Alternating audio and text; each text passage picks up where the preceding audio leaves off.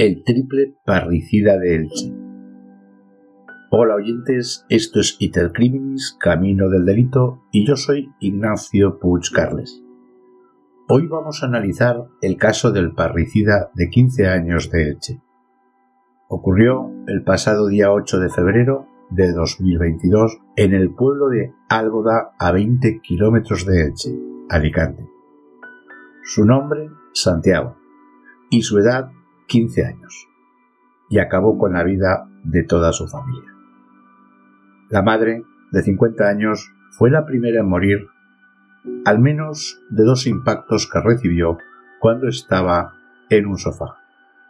Luego disparó a su hermano, de 10 años, por la espalda, cuando intentaba huir de él tras ver que su madre acababa de ser tiroteada.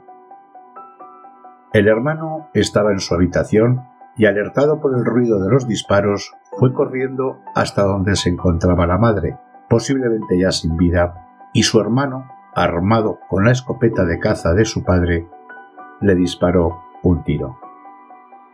Posteriormente el joven esperó hasta que volviera su padre de trabajar, de 52 años. Y lo hizo sobre las 21 horas. Y también lo mató de varios disparos.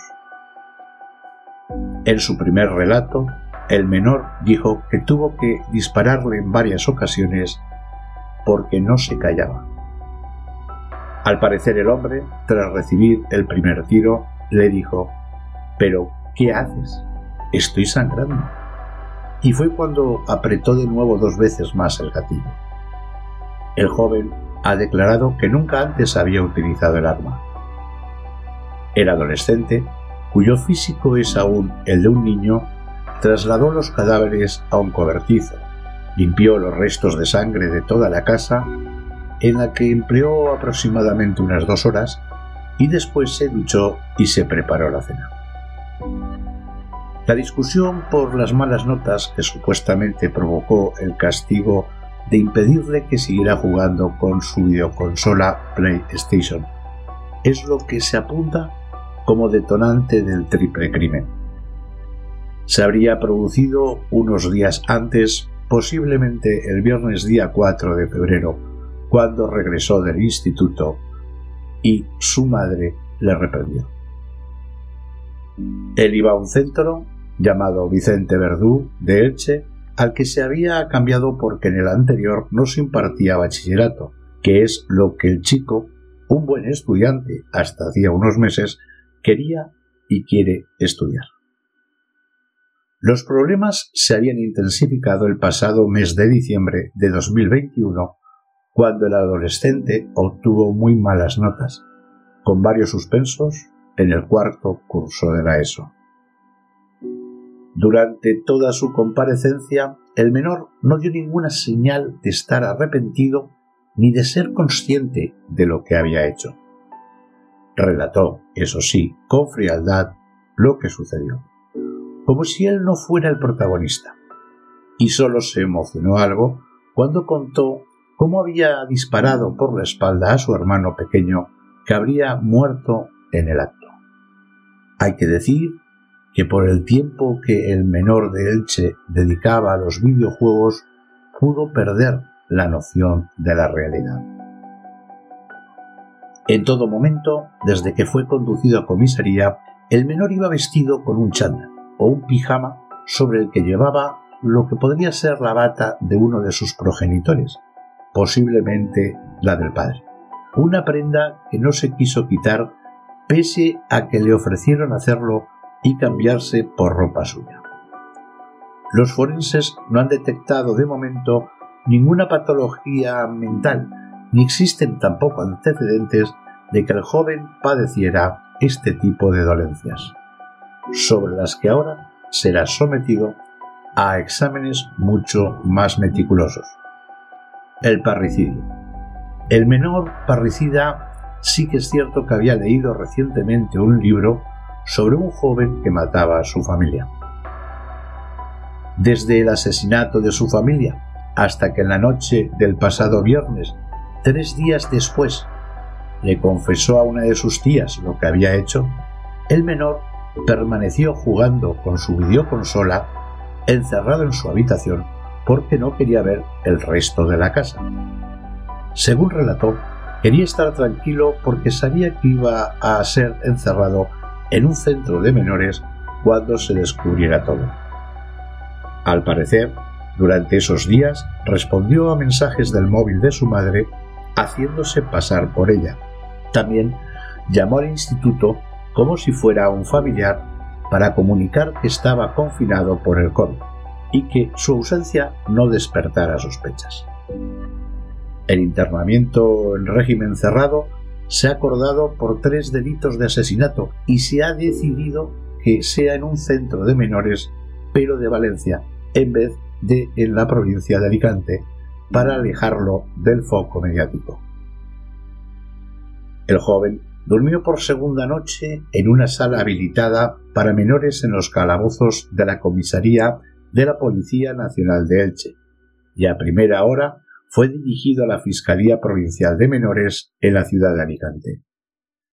Tras tomar declaración al parricida confeso, el Ministerio Público decidió solicitar esa privación de libertad en un centro de medidas socioeducativas especializado de menores.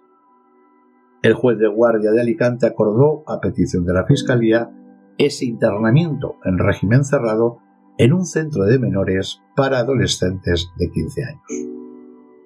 La decisión judicial tuvo lugar algo más de 24 horas después de la detención del presunto parricida, que se reconoció a sí mismo autor del crimen en el momento de su arresto, y además no expresó remordimiento alguno por el crimen. El crudo relato del niño que mató a sus padres para no perder su PlayStation llegó a decir que disparó dos veces sobre mi madre y luego la rematé. Afirmó además que discutió con su madre por sus malas calificaciones. La mujer lo amenazó con quitarle su consola de videojuegos hasta que mejorara en la escuela. Me dijo que era un vago que ya estaba bien y que me iba a quitar la consola. Subí a mi habitación, me puse a pensar y cogí la escopeta. Dijo el menor, según se publicó en un diario provincial.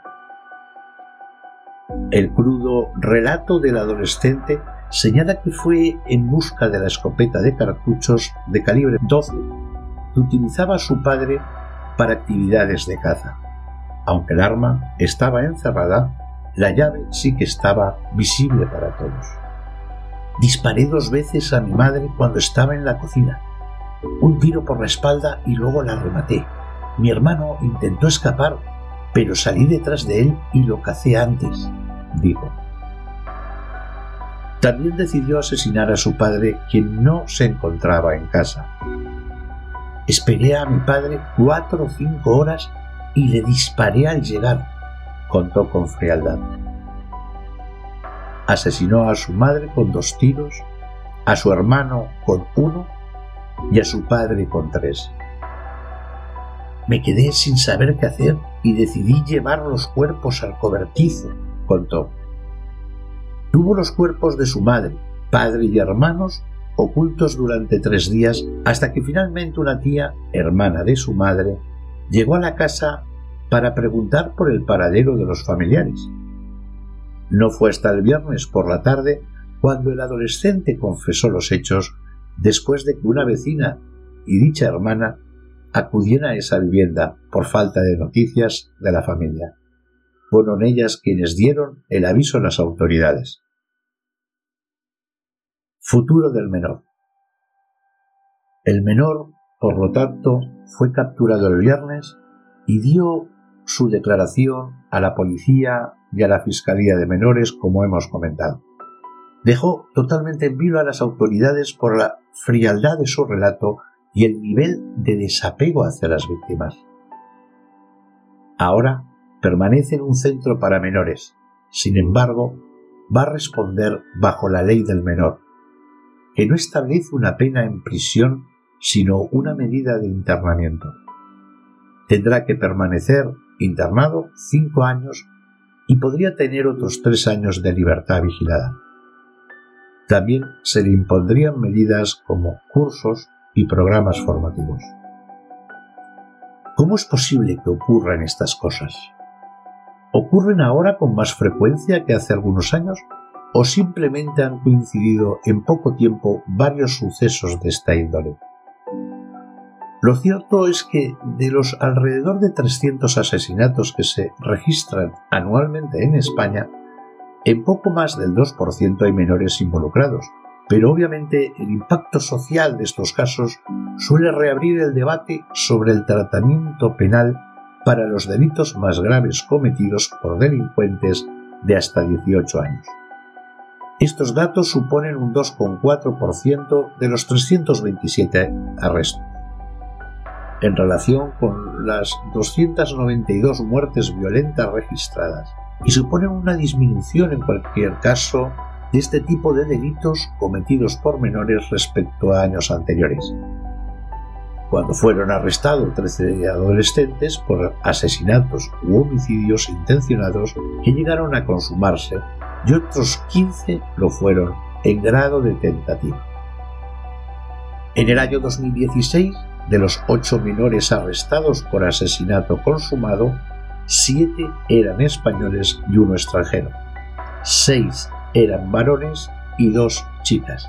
Y la mayoría de las detenciones se produjeron en Andalucía, cinco casos, además de en Canarias, Comunidad Valenciana y Murcia, con un arresto en cada una de estas tres provincias. Por debajo de los 14 años, los menores delincuentes están exentos de responsabilidad y no se les podrá aplicar medidas de reinserción según la legislación vigente.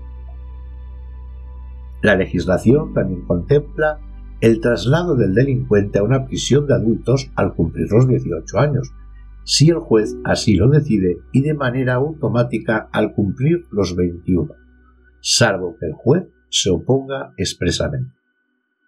Aunque algunas voces y partidos políticos apuntan periódicamente a la necesidad de cambiar la ley para que pueda imputarse a adolescentes de menos de 14 años en casos muy graves, la última memoria de la Fiscalía pone el foco en un sistema educativo fallido, como principal responsable de la delincuencia juvenil entre los adolescentes, el acoso escolar y las agresiones en el seno familiar. Tenemos que tener claro que hay que educar en la frustración. Hay que poner límites a nuestros hijos, a pesar de todo los niños necesitan esos límites.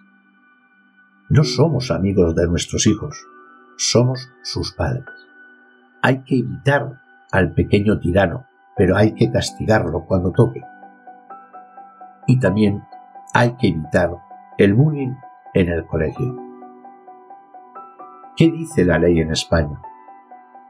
Ahora la cuestión es qué sucederá con este asesino confeso menor de edad, en primer lugar, como hemos dicho, hay que tener en cuenta que en España la mayoría de edad penal es a los 18 años, aunque la legislación establece que a partir de los 14 se pueden exigir responsabilidades.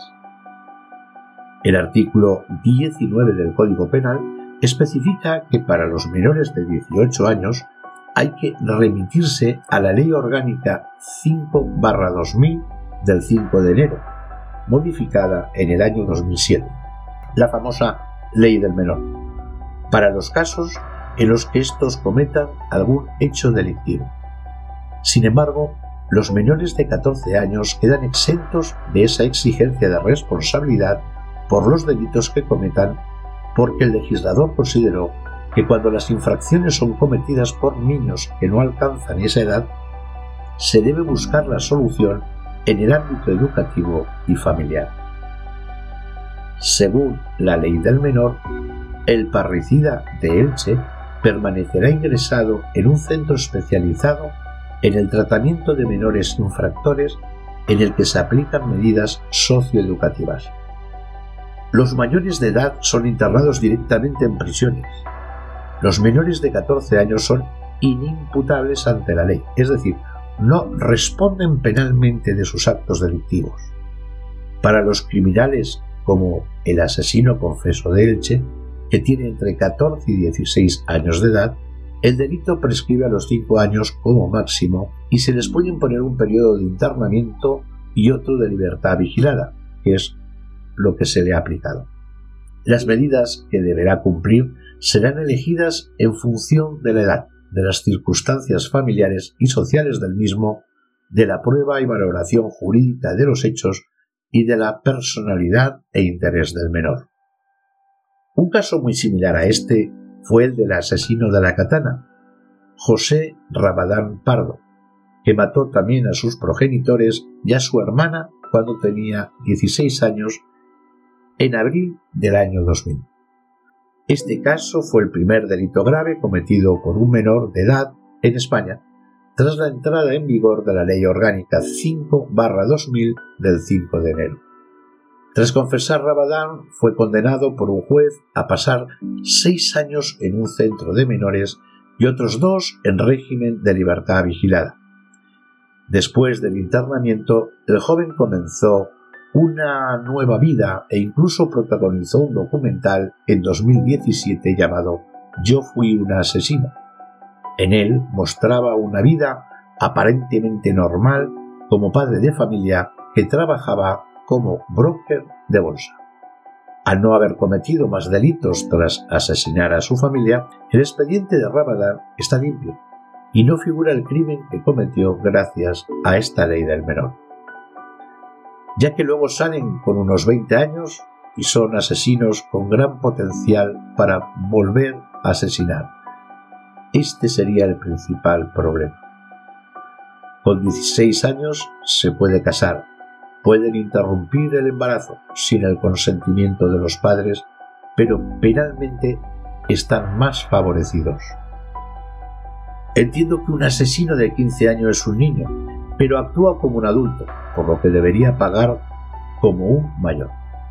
Es por ello que es necesario realizar un cambio fundamental e integral respecto a esta ley para adecuarlo a los nuevos tiempos. Opinión del psiquiatra José Miguel Gaona. El especialista cree necesario aprovechar el tiempo en prisión de este tipo de criminales para poderlos tratar el detonante del crimen fue que su madre le había castigado sin huir. El crimen de Elche, en el que un menor de 15 años ha matado con una escopeta a sus padres y hermano, plantea de nuevo varios interrogantes y sobre cómo es posible cometer un asesinato así y sobre si alguien que lo hace tiene posibilidad de reinsertarse. El psiquiatra José Miguel Gaona, que ha sido perito en el caso de Patrick Nogueira, que mató a su familia, que lo había acogido en España, repasa los factores que pueden llevar a situaciones tan complejas y formula una importante advertencia para el futuro. Dice, me preocupa que personas con perfil psicopático se las encierre en un sitio y no se estudie a fondo qué le sucede. Perfiles así, dentro de muy poquitos años, van a estar en la calle, pero su cerebro va a ser el mismo. Si no hacemos algo, no nos lamentemos después de lo que pueda suceder. Insiste en que no quiere disculpar a este tipo de asesinos, pero considera fundamental aprovechar el tiempo que pasan en prisión para tratarlos porque considera que la reinserción por azar es improbable. Esta valoración la considera relevante en los casos en los que es clara la influencia de una afección neurológica en la conducta criminal, aunque ha repasado una serie de factores posibles en la personalidad del menor de Elche. ¿Hay alguna psicosis que produce una ruptura con la realidad? ¿Algo frecuente en adolescentes? ¿Hay algún consumo de drogas previo que facilite lo anterior? ¿Tiene una estructura de conducta psicopática el especialista busca explicaciones más allá de lo que se ha conocido hasta ahora, que el detonante fue que la madre lo castigó sin wifi por sus malas notas y por no ayudar en las tareas familiares. También ha restado importancia al tiempo que pasaba el detenido jugando a videojuegos. Todos hemos jugado y lo seguimos haciendo. Gaona diferencia entre el arrebato que puede generar la frustración de la conducta del menor en este caso, que primero mató a su madre, luego a su hermano y esperó posteriormente a que llegara el padre a casa para asesinarlo, y por último ocultó los cadáveres del cobertizo. Así estuvo tres días manteniendo la frialdad. Opinión del juez de menores Emilio Calatayud. Sus padres le advirtieron de que o mejoraba sus resultados académicos en el instituto o bien le pondrían a trabajar. El juez Emilio Calatayud asegura que nos estamos equivocando en la educación de los chavales. Apunta que los niños no admiten la frustración y señala directamente a los padres, las escuelas, las leyes y los políticos. La solución es educar a los chavales y escarmentar a los padres civilmente. Manifiesta. Sobre el futuro que le espera al menor de Elche, el juez explica que si el menor ha cometido los hechos con 13 años es inimputable penalmente. Si no tiene 14 años, no hay una respuesta penal contra el menor, solo respuesta civil contra los padres.